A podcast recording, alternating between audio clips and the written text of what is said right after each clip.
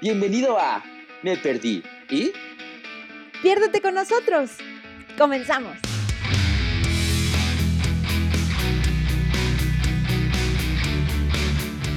Y ya. Y ya, ¿no? Sí. Entonces empezamos. Pues yo creo que sí, ¿no? Hola amigos, ¿qué tal? Bienvenidos a un episodio más de Me Perdí y... Y el día de hoy... Ay, no, ya, eh, soné como que iba a decir que teníamos invitado, amigo Ángel, pero no. Solo estamos Ángel y yo. Bienvenido, amigo Ángel, ¿cómo estás? Hola amiga, Betty, bien, ¿y tú? Pues también bien, aquí ya sabes, echando chisme, diría. Eso, porque no nos gusta, ¿verdad? Ah, no, claro que no. Nada más tantito. Exacto. Platícanos, amigo Ángel, ¿de qué vamos a hablar el día de hoy? Ay, hoy es un tema bien interesante. Es básicamente de lo que la sociedad espera de nosotros, de las Uf. expectativas que tiene la sociedad, maldita sea. Me encanta porque cuando lo empezaste a decir sonó así como de, ay, un tema así bien interesante. ¡Uf! Interesantísimo. Ajá, es que sí es interesante, pero ah, cómo pesa todo lo que la sociedad espera de uno, fíjate. Ah, sí, eso sí. Aparte, ¿sabes qué? ¿Quién es la sociedad? O sea, ¿quién la formó? ¿Quién les dijo qué hacer? ¿No? Pues a ver, amiga, en primera instancia, así como dices tú, ¿quién dijo? Ajá. ¿Quién es la sociedad? ¿Qué es una expectativa? ¿De dónde viene la definición del diccionario? Es... Ah, literal, la definición del diccionario, déjame que aquí la tengo, mira, permíteme, ¿no? Porque hice bien mi tareita y dice así, expectativa, esperanza, posibilidad de conseguir una cosa. Básicamente es lo que espera una persona. O sea, sí, que se hace ideas, que... Y y esas ideas básicamente están formadas pues, de, de diferentes lugares, desde la religión, sí, de la educación, del entorno donde crecieron. de- de- o sea, generalmente son cosas que los papás son los que influyen en, en los chamacos para... En los chamacos. Ay, sí, ya bien adulto el Sí, amigo. Ángel, ¿no? Exacto, es así, así de, ay, ay, ay. Principalmente los papás son los más grandes, vamos a decirlo así, influenciadores de esas Ajá. expectativas hacia los hijos. Sí, sí, totalmente. Que también hay que entender, no sean crueles con sus papás. Ellos, a su vez, así crecieron gracias a sus papás. Así que es como un círculo vicioso, ¿no? Sí, es una O sea, cadenita pues- como la de Carmen que se perdió. Sí, exacto, eh, pero totalmente. sí, o sea, nuestros papás aprendieron de nuestros abuelos y nuestros abuelos de nuestros bisabuelos y así sucesivamente. Y pues andamos cargando cosas desde mucho tiempo atrás y por ende expectativas de mucho tiempo atrás. Sí, y costumbres, ¿no? Diría también. Creo que eso también es eso. No sé si sería distinto. Para mí, expectativa también tiene que ver un, un mucho con las costumbres, con lo que valga la rebusnancia, con lo que estás acostumbrado a vivir o lo que te enseñaron y te dijeron que es lo correcto. Con lo que estás acostumbrado a ver como adulto que le inculcas al niño. Exacto. Y estás acostumbrado a ver desde un matrimonio que tiene que ser eh, estable y duradero, y de repente pasan cosas como pandemia, etcétera. Porque pandemia. Sí, claro. Exacto. Y todo esto viene desde la infancia, desde, o sea, nos meten expectativas desde que somos morritos. Y creo que una de ellas, Betty, no sé si estarás de acuerdo conmigo, es que los papás creen que los niños nacen o nacemos sabiendo todo. Ah, sí. Del típico, ¿no? Que es como, pero ¿cómo no lo entiendes? Es tan sencillo, ¿no? Y es como, "Pues, sí, tarado, pero ¿sí entiendes que soy un niño o no? Ay, una disculpa para los papás que les acabo de decir tarados, perdónenme. Yo también creo que es un poquito de paciencia. A veces Sí. los adultos no tenemos tanta paciencia para educar a un hijo y es lo principal que se requiere. Porque, o sea, si uno como adulto cuando tiene una relación sentimental tropieza con la misma piedra, o sea, se topa con los mismos güeyes o chavas, Tropecé de nuevo con... Sí, es exactamente, si uno de adulto la riega y, la ti- y tiene que vivir la misma situación muchas veces para que ya aprenda definitivamente, así un niño. O sea, si un niño se cae, tiene que aprender, tienen que enseñarles a levantarse, porque también una frase que me choca de los adultos es que enséñate a hacer las cosas bien. sí. O sea, enséñate, o sea, yo sé, entonces yo me enseño, ah, me autoenseño, me autoeduco. No, y, y sabes qué? que a veces como adultos no entendemos que si nosotros lo sabemos es porque lo aprendimos a hacer de alguna manera. Aquí me voy a meter un poco en otro tema, ¿no? Rapidísimo, pero pasan los jóvenes, como dicen, que queremos que los adultos entiendan, ¿cómo no sabes usar un celular? ¿No? Por ejemplo. Pero ese mismo detalle lo aprendimos de ellos mismos, de los papás, porque recordemos que los niños aprenden por imitación. Es bien chistoso ver a los niños y escucharlos hablar y de repente escuchar las mismas frases que escuchas de sus papás. Es chistoso, pero también es preocupante a veces, ¿no? Porque dices, uy, ¿qué está aprendiendo este niño? Pero tiene que ver con eso, con estas expectativas de, tienes que ser así, tienes que bla, bla, bla. A mí, ¿sabes qué me chocaba de niña? El respeta a tus mayores.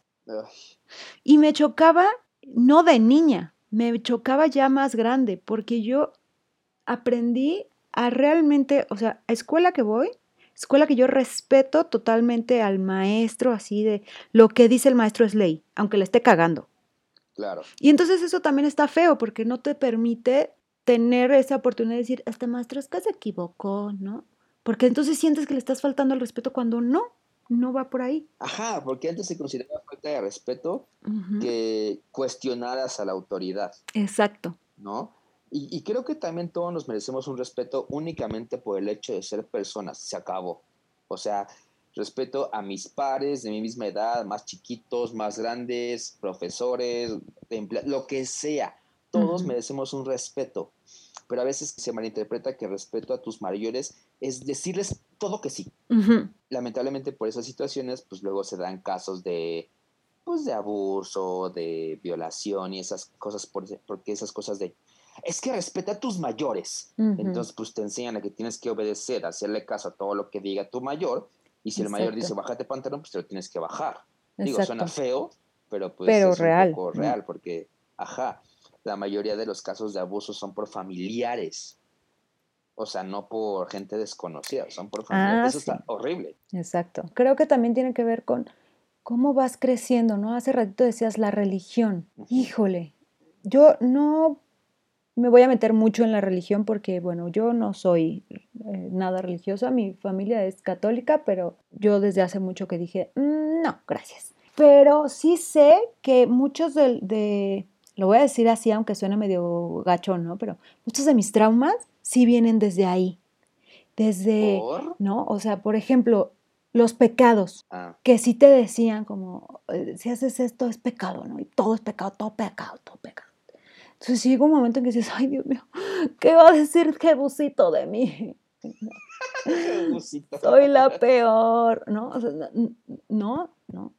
O sea, digo, si ya nos metemos a un tema más adelantito, ¿no? En mi juventud tengo que decir que yo al principio no disfrutaba las relaciones sexuales por lo mismo, porque para mí era una cosa como de, ay, me siento sucia, ¿no? Como de, oh, pero sí entiendo que tiene que ver con eso, con las cosas que te va metiendo la sociedad de no, no puedes o, no se debe. Sí, porque antes con esa educación con base en religión que no igual, no voy a discutir si la religión está bien o mal, cada quien tiene su pensar, pero con esa onda de es que esto es pecado. Yo casi casi me quedaba, bueno, entonces me quedo sentado a ver si no cometo algún pecado. O sea, porque ve televisión, es pecado porque estás viendo Los Simpson. Y ah, pues es una carica, o sea, pues, eh. Y lo más curioso es que aunque los papás lo hagan, o sea, en ellos está bien y en los niños está mal. O sea, por ejemplo, el clásico de decir groserías. O sea, si el ah, papá o la mamá dice groserías, obviamente el niño lo va a aprender. ¿Por qué? Porque el niño no, no, todavía no sabe separar entre lo que está bien y lo que está mal socialmente hablando. Se está formando y, lo que dicen sus papás es ley para ellos. Entonces, cuando estás chiquito, lo que dice tu papá es todo. Y consideras que tu papá, y eh, tus, papás, mejor dicho, todo lo hacen bien, todo lo que hacen ellos es perfecto. Entonces no le puedes pedir a un niño que empiece a diferenciar a corta edad porque su cerebro todavía no lo capta perfectamente, ¿no? Hay esta cuestión también de que no tengas errores o no te vayas a caer. Yo también lo digo, la verdad, a mi sobrino. No, siempre. Pero esta onda de, no sé si se suena la no te vayas a caer pues si se cae, pues aprendió a que tiene que agarrarse más fuerte, ¿no? eso es bien chistoso, ¿no? Lo que tú dices, yo le digo a mi sobrino eso, ¿no? Y te digo siempre, sí, porque normalmente todos lo hacemos, pero es algo que, insisto, es este círculo vicioso de así aprendimos. Exacto. Si no lo hubieras aprendido, si no te hubieran educado de esa manera, quizá dirías otra cosa muy distinta. Yo me di cuenta, entré a trabajar como shadow, ¿no? como sombra, luego les explicaré qué es, pero bueno, en una escuela Montessori. Es una escuela totalmente diferente a la escuela tradicional, a lo que yo estaba acostumbrada a ver. Y para mí fue un abrir los ojos y decir, ¡Ah! esto existía y nadie me lo enseñó. ¿Por qué? Porque es una manera de volver a los niños autosuficientes, ¿no? Es difícil, no digo que no. O sea, si tienes que tener como la misma familia, la educación en la familia tiene que venir con ese sistema, porque si no, es muy difícil meter al niño a un sistema Montessori cuando siempre le has dado todo lo tradicional, ¿no? Como él sigue reglas y hace esto y bla, bla. Y siento que ahí limitan el poder ensuciarte, el poder decir, ah, pues ahora quiero hacer esto, ah, pero ahora también esto. Ah, Y creo que hasta ayuda, el, el, programa pasado hablábamos de cómo tomar las decisiones, ¿no? De una carrera y esto. El Montessori te ayudaría muchísimo, porque probarías. Y no es que en Montessori no haya reglas, más bien hay otro tipo de reglas. Exacto. Pero bueno, eh, retomando, otra cosa que la gente espera de todos, todos, todos los chamacos es que saquen buenas calificaciones en todo. Ah, sí. Aunque no te guste. ¿eh? Ya creciendo, yo dije, ok, creo que tener buenas calificaciones no es igual a ser inteligente. No. Es igual a tener buena memoria. Yo ya cuando crecí, salí de la universidad, porque yo la neta estudiaba para pasar los exámenes, eh, seré muy sincero. Por dos. Ajá, porque creo que, bueno, ya después discutiremos de si eso hace la mayoría de la gente o no, pero yo hacía eso. Entonces, de repente me puse a pensar y dije, a ver, ¿de dónde, dónde quedaron todos los conocimientos de la carrera? Dije, claro, en mi memoria y lo plasmé en un examen. Y ahí se quedaron, porque realmente no, no razonaba esos conocimientos, no los internalizaba, solo de ciertas materias que lo enseñaban de una manera diferente. Entonces, para mí, Tener buenas calificaciones no es igual a ser inteligente, es igual a tener buena memoria. O sea, porque si estudias tu guía de examen o si estudias y te aprendes de memoria el tema correspondiente al examen, lo plasmas en el examen y ya sacas 10. Que estoy segura que no todo esas, no a todos les pasa así, pero yo estoy de acuerdo con lo que dices. Al menos en eso. Y no, o sea, entiendo que el interés de nuestros papás y también después se volvió mío, en mi caso, de sacar buenas calificaciones. Está chido porque después te sientes orgulloso y dices, ah, no manches, está chido que, que saco 10 en todo, 9 en todo. Pero realmente eso en la vida adulta no sirve para nada. Exacto. O sea, está padre que te... Más creo que lo principal es, al menos desde mi punto de vista actual, es que no importa si sacas buenas calificaciones, porque ya ahorita, ahorita también el sistema se pasa a todos. Entonces, no importa si sacas buenas o malas calificaciones, el punto es que aprendas, que lo razones, que realmente lo entiendas. Si nada más es para acumular conocimientos que después se van a ir al inconsciente, pues como que para qué. Exacto. Y, ahorita que dices esto de, de ahora es distinto, eso te iba a decir. Me parece que nosotros hablamos desde un punto donde nuestra generación viene de padres de una generación muy reprimida. No todos pudieron terminar una carrera. No todos pudieron, tuvieron la oportunidad de estudiar por cuestiones económicas, porque eran muchos hijos y entonces bla, bla, bla, ¿no? Y entonces para ellos un poco era este rollo de no, tú ten buenas calificaciones porque si tienes buenas calificaciones vas a poder estudiar. Este, si tienes buenas calificaciones vas a poder estudiar, ¿cómo? ¡Ay, qué dije!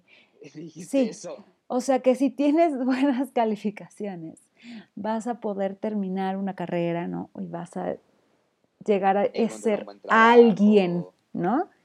Porque me refiero a que vas a cumplir ese sueño de que muchos de los papás no pudieron estudiar, no pudieron continuar sus carreras.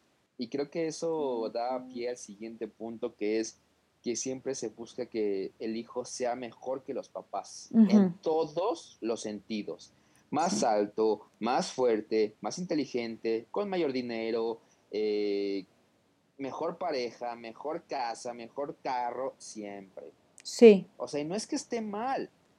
pero es que también dejemos al hijo, démosle chance de ver si realmente quiere eso. Igual el hijo se quiere ir a vivir a la campiña y ¿Sí? está chido. Pero el papá dice, no, no, ¿cómo te vas a ir a vivir una cabañita en medio del bosque? Si yo tengo una casa en la ciudad, tienes que tener una casa en la ciudad más grande que la mía. Ah, sí, pero ¿sabes qué? No sé si a ti te pasó. llegas a un punto en la adolescencia en donde piensas justo por todo lo que ya aprendiste de tus papás, que el ser alguien en la vida es tener cosas materiales. Que quien tiene más cosas materiales es mejor que tú. Más costosas, lo que decíamos ahorita, un carro mejor, una casa mejor.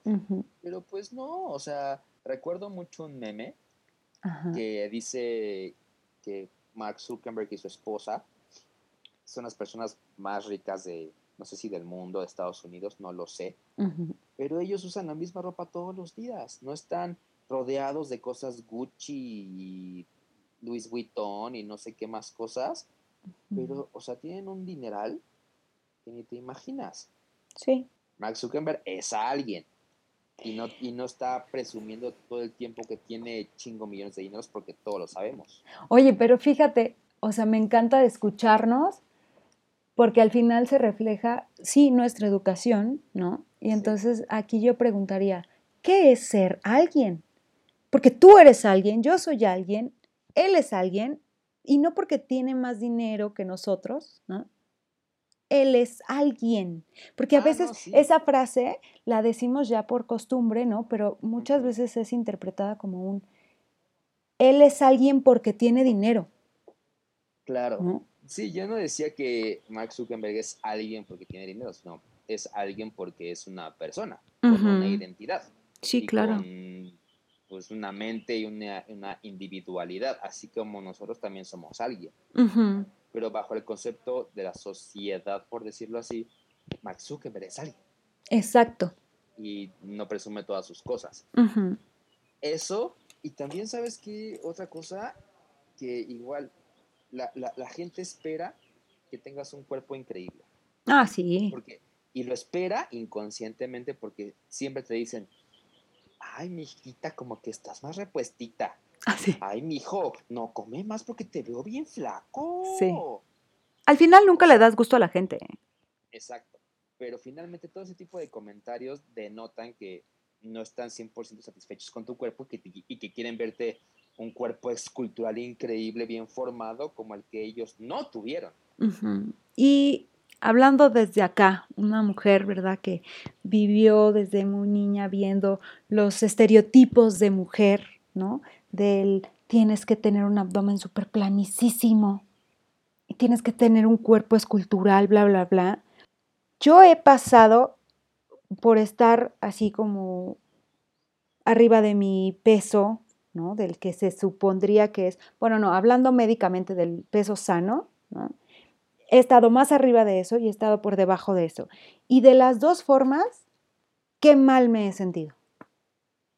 Pero de todos modos, no le das gusto a la gente, ¿no? Porque a veces estás muy gordita para los estándares, ¿no?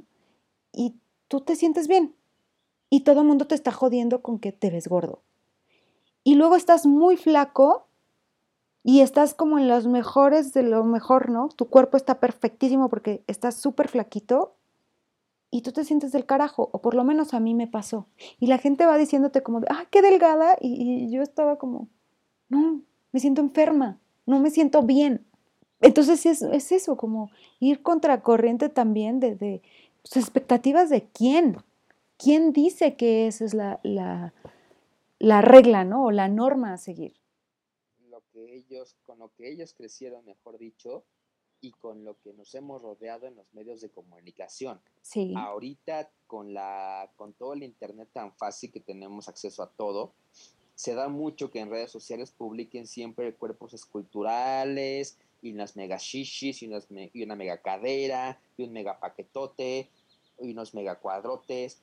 O sea, y realmente la gente normal se queda, bueno, la gente que ve esas imágenes no es la gente normal, porque todos somos gente normal. La gente que ve esas cosas se queda, no manches. Y como en esas fotos las ven con sonrisotas, y así de, wow, soy feliz porque tengo chichis grandes. O sea, tú que lo ves dices, no manches, yo no puedo ser feliz porque no tengo chichis grandes. Es el mensaje inconsciente que se manda. Inconsciente. Sí. Bueno, podemos regresar un poquito a lo que decías de, de los estudios, ¿no? O sea, del ser alguien en donde, ¿qué pasa si no sabes qué quieres estudiar? ¿O qué quieres que hacer? Estás menso. ¿No? Exacto. Luego definen que si no sabes qué estudiar, es que no vas a hacer nada de tu vida. Ah, sí. Y también aguas con lo que escojas. Porque a lo mejor tú tienes muy claro qué escoger, pero entonces para la sociedad es como, mm, no, hombre, pues eso no, ¿no? Como el típico, no, hombre, del teatro no se come, O, o sea, yo de repente pienso, o sea, los oficios no son algo bueno, ¿no? O sea, porque no, no vas a encontrar trabajo. O un oficio siempre va a ser mal pagado. Por ejemplo, ¿no? nunca escuchaste el típico, si no estudias, vas a ser barrendero. ¡Ah, chinga! ¿Por? O sea, con eso que dices, me acuerdo mucho de algo que le decía mi abuelo a mi mamá. Le decía, tú sé lo que quieras, si quieres ser barrendero, pero sé el mejor barrendero. Ah, exacto, sí, también lo escuché. O sea, eso es muy diferente, ¿no? Cualquier oficio siento que se denota como algo inferior a una profesión. Exacto. O sea, profesión porque es profesional, o sea, pues también un barrendero, un barrendero es profesional, sabe barrer, ¿no? Sí, pero si lo ponemos en palabras de expectativas, ¿no? O palabras de, de, de la sociedad, pues no necesitas estudiar para ser barrendero, ¿no?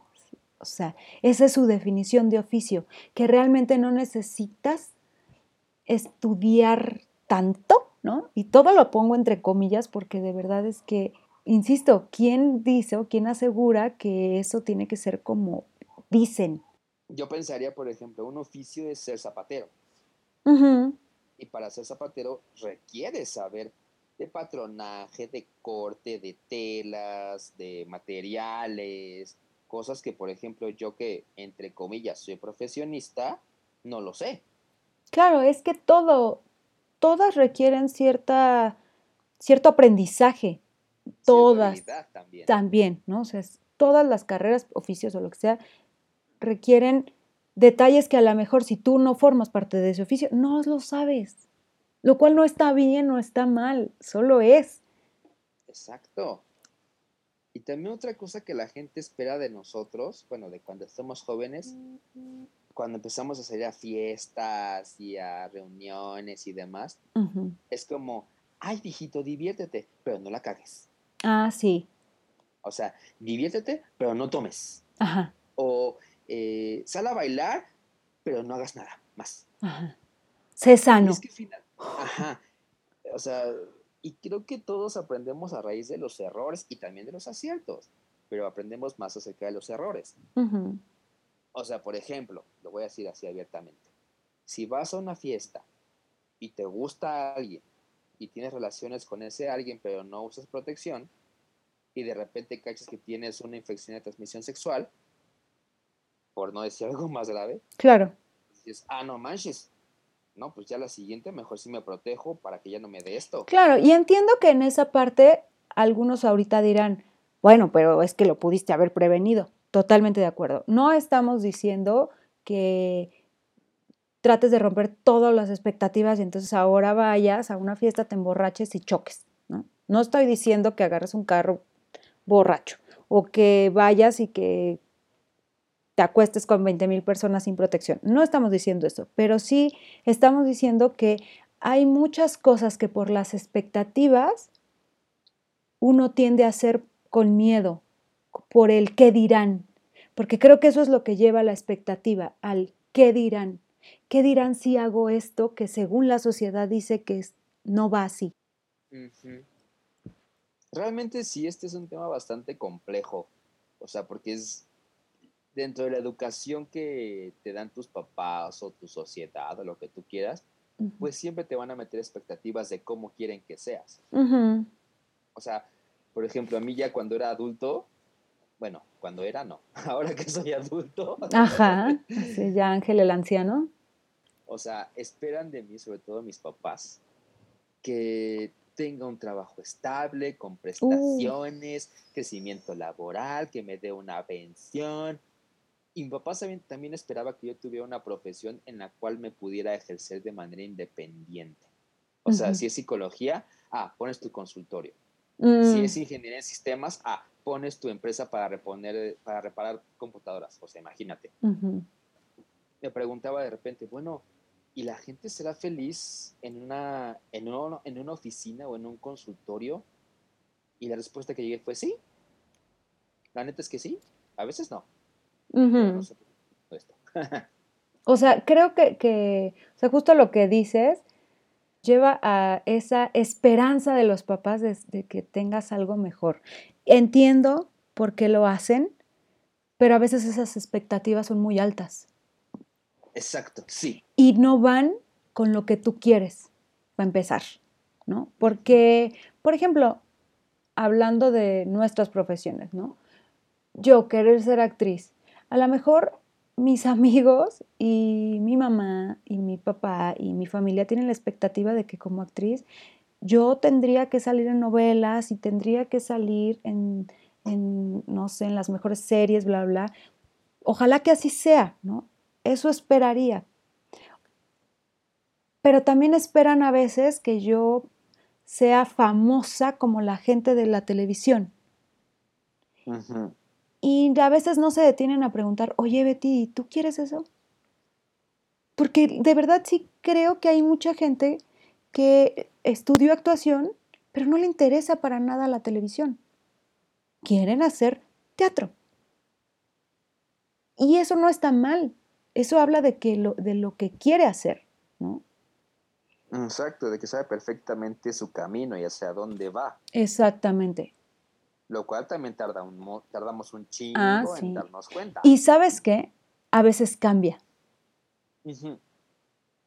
Porque cuando yo inicié la carrera de actuación, yo decía, ay no, esto de entrar a la Compañía Nacional de Teatro, ay no, ¿por qué quieren hacer eso? Posteriormente yo decía, ay sí quiero, ¿no? O sea, sí cambia y no está mal, al contrario, pues somos seres que cambian. Entonces, eso es lo padre. Porque creo que de ahí viene también este rollo de ya cuando eres adulto, que tienes hasta 30 um, años, ¿no? Y entonces empiezan como, oye, ¿y no vas a tener hijos? ¿No? ¿Y los hijos para cuándo? ¿No? Entonces uno dice, pues primero deja que consiga un novio, ¿no? Porque, pues, ¿cómo? Pero al mismo tiempo te detienes y dices, oye, pero no sé si quiero hijos. Y si no quieres hijos, te ven como... Eres mujer, ¿cómo no vas a querer hijos? No, o, si seas mujer, hombre, o lo que sea, si estás casado o no casado, en unión libre, o lo que sea, y no quieres hijos, ¿no quieres hijos? No, no, no, no, ¿cómo no vas a tener hijos? Es lo mejor del mundo. Pues igual y para una pareja no es lo mejor del mundo. Claro. Y aparte de tener hijos, es que te cases, hay gente que no quiere casarse, que prefiere estar en unión libre, está chido. Que saques un crédito para tu casa, que tengas tu casa propia, que digo, está padre, pero si alguien no quiere, pues X. Y que toda tu pinche vida te la pases trabajando. Sí. Toda. O sea, y lo que te enseñan o que lo que esperan de ti es que trabajes toda tu vida para un sueldo y una pensión. No te enseñan a, generar ingresos o, a construir activos que trabajen por ti y esos te generen dinero, lo cual es muy diferente. Los entiendo porque al final esa fue su educación. Pero a mí me gustaría poder educar desde otro punto, ¿no? Poder educar desde un, no un haz lo que quieras, pero sí un qué quieres hacer. A veces también pasa mucho en las familias que lo que terminas escogiendo un poco es obligado. Fíjate, hasta en las parejas pasa, ¿no? Como, ¿cómo tiene que ser tu pareja para que sea bien visto, ¿no? Todo el tiempo estar juzgando y luego ya ni siquiera es como de, oye, ¿y te quiere? ¿No? O sea, entonces es como eso, cambiar toda esa forma de pensar de, a ver, espérenme, déjenme encuentro qué me gusta, qué quiero para que de ahí yo pueda ser ese alguien que tanto dicen, pero que sea yo, no ustedes. Y ahorita lo dices porque ya te diste cuenta. Ah, sí. O sea, hay gente que toda su vida vive bajo las expectativas de los demás. Sí, claro. Y nunca se da el chance de darse cuenta hasta que ya esté emocionalmente de la fregada, que no se siente satisfecho, que no está feliz. Tiene todo. Una esposa buenota, hijos súper bien educados, un super trabajo, una mega casa, un super carro. La vida que todo mundo espera. Pero él se siente, o esa persona se siente de la fregada. Y es cuando dice, o sea, tanta madre que tengo, tantas cosas que tengo y tanto que viví para cumplir las expectativas de los demás. Sí, para los ya demás. no sé qué hacer. Exacto. O sea, ya no sé qué hacer para darme, ni siquiera sabía que tengo que darme gusto a mí.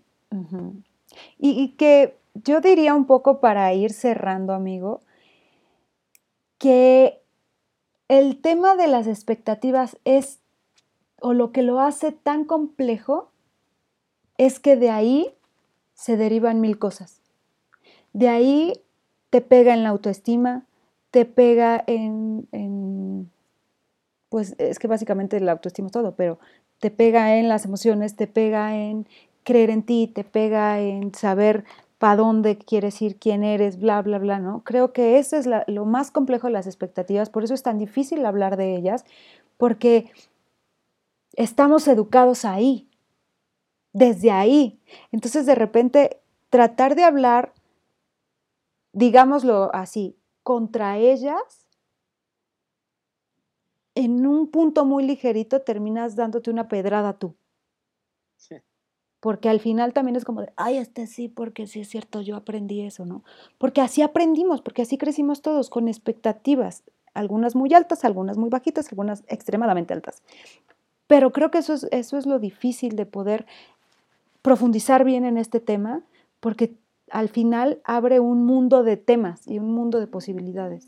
Tenemos que entender una cosa muy importante. Nuestros padres tienen expectativas de nosotros porque nos quieren. Sí. Porque quieren vernos, porque les importamos. O sea, si les valiéramos queso, sería como, ay, es de tu vida, lo que quieras, me vale queso. En realidad la gente, la gente ajena tendría que hacer eso, pero no lo hace, ¿no?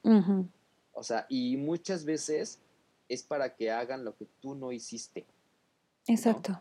Es para, o sea, cuando la gente habla, es, es, como está soltando su sueño frustrado. Eso de, tienes que tener una casa grande, porque ellos quieren una casa grande. O, este, es que tienes que tener un cuerpo increíble, porque ellos deseaban un cuerpo increíble. Oye, y ahorita que estás diciendo eso, me suena perfectísimo la frase esa típica de, aguas con señalar, ¿no? Porque mientras un dedo señala enfrente, tres para ti, ¿no? Por eso es que las expectativas que te dan, que ponen tus padres en ti, tienen que ver con que ellos quieren lo mejor para ti. Pero cuando las expectativas vienen de afuera, ahí son, son esas con las que hay que tener cuidado, ¿no? Con las que, a ver, espérate, no las oigas, estas no.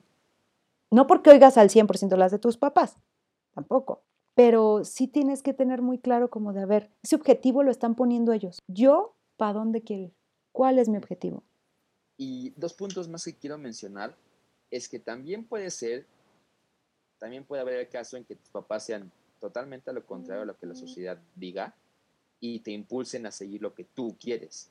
Que eso está increíble hay gente que no tiene esa fortuna, ok, ni modo, ¿no? Ahora sí que trabajar con lo que tenemos. Y también creo que lo más importante, así como dijiste Betty, es que la gente siempre, siempre, siempre va a tener expectativas sobre ti. Toda tu mendiga vida. Sí. Toda. Y lo importante es saber sobrellevarlas y nada más decir, ah, sí. Y ya. Y si te empiezan ya a cuestionar, oye, yo te dije que era mejor que estudiaras odontología en vez de agronomía. ¿Por qué no me hiciste caso? Ahora por eso no tienes trabajo. Ajá, porque no me hace feliz. Claro. ¿No? O sea, sí, o sea, la gente siempre va a hablar y me encanta porque nuestra psicóloga dice algo que es muy cierto. La gente habla porque tiene boca. Entonces la gente siempre va a tener expectativas porque está checando la vida de los demás a checar la propia. Ah, porque es que eso es doloroso, ¿no? Eso es, eso, pero es lo que te digo, esos son otros temas. Si es que finalmente, todo, ahora sí que todos los temas que tocamos en este podcast están juntos con pegados. Sí, totalmente. Porque así es la salud mental. O sea, una cosa se relaciona con la otra y con la otra y con la otra y con la otra y así podemos mantenernos horas hablando de, de, de esto pero pues hay que acortar porque es un podcast, no una telenovela, ¿verdad? Ah, sí, ni es terapia, ¿verdad? Así. Pero bueno, amigos, espero que les haya gustado este, este episodio. Por favor, déjenos sus comentarios para saber de qué quieren que platiquemos o si les gusta algo, si les disgusta algo. Y pues ya saben, aquí recibimos cualquier tipo de comentario. Sí, síganos en nuestras redes sociales, en Facebook e Instagram estamos como Me Perdí y recuerden que la última I es Y, no dilatada. sí. Y ahí siéntanse libres de expresarse lo que ustedes quieran. Y si quieren también de manera anónima, adelante, no hay problema. Sí, también. Y no olviden también visitar nuestro blog que es www.meperdii.com. Ahí pueden encontrar otros articulillos hechos por nosotros, ¿no? Sobre temas, pues de los que iremos hablando poco a poco por acá. Exactamente, queridísima Betty, como siempre, un bello placer. Igual, amigo. Menciona tus redes, porfa, para ya despedirnos. Beatriz la actriz en Instagram. ¿Y, tú, yo, Ángel Janes87 en Facebook, Twitter y la otra que me faltó. Instagram. Instagram. vale, pues. Bye bye. Un beso, cuídense, nos vemos en el siguiente episodio. Adiós. Chao. Gracias por acompañarnos. Nos vemos en la próxima.